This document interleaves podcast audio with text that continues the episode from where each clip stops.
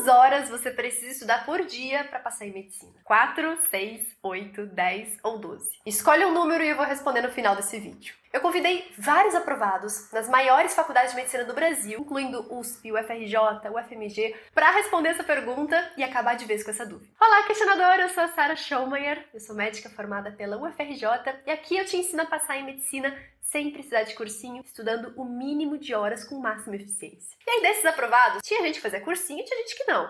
Tinha gente que trabalhava 8 horas por dia e tinha gente que estava no ensino médio. Mas foi impressionante o que, que eu descobri. O pessoal que fazia cursinho era aqueles que mais estudavam em termos de número de horas. Gente, tinha gente que passava 6 a 8 horas vendo aula. Eles saíam de casa de manhã, cedinho, madrugavam e voltavam tarde na noite. Eles passavam horas e horas no cursinho, mas pouquíssimos deles aguentaram realmente isso, essa rotina, até o final do ano, até o Enem. E a maioria me relatou um grande aumento da ansiedade. E juntando isso tudo, chegou a um ponto extremo que a pessoa simplesmente não conseguiu continuar. E a maioria que passou por isso, por esse desgaste, não conseguiu aprovação. Porque estudar 10, 12 horas por dia adoece. Quantidade não é o segredo da aprovação. E eles perceberam isso, porque a maioria saiu do cursinho justamente no ano da aprovação. E outras nem pisaram no cursinho porque eles viram o que aconteceu com outras pessoas. Eu vivo postando isso nos stories. Leve isso pra vida. Quantidade não vence qualidade. Então, voltando àquela pergunta inicial, né? Quantas horas por dia os aprovados estudam para passar em medicina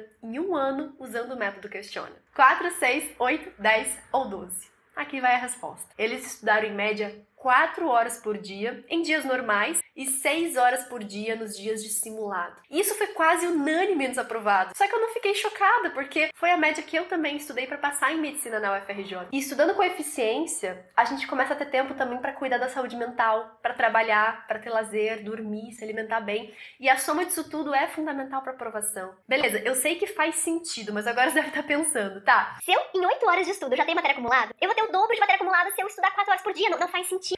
É porque você está seguindo ainda um cronograma que não foi feito para você, que alguém criou e você está simplesmente tentando seguir. Só que esse cronograma, ele não sabe o tempo que você precisa para aprender cada matéria, ele não coloca tempo para imprevistos. E esse cronograma rígido, ele não dá certo nunca. Ele sempre vai ter matéria acumulada porque ele não foi feito para você. E é aí que tudo muda. Não existe matéria acumulada se você estuda aquilo que é importante para você naquele momento, que é o que se encaixa na sua rotina. E isso é um famoso estudo personalizado que aprova tanta gente em medicina em um ano de preparação. Quer saber como isso funciona na prática? Vai lá no meu Instagram, é o arroba método questiona, me manda no direct a frase quero estudar 4 horas por dia, eu vou te ensinar como estudar muito menos e ser aprovado muito mais rápido. Força nos estudos e até o próximo vídeo. Tchau, tchau!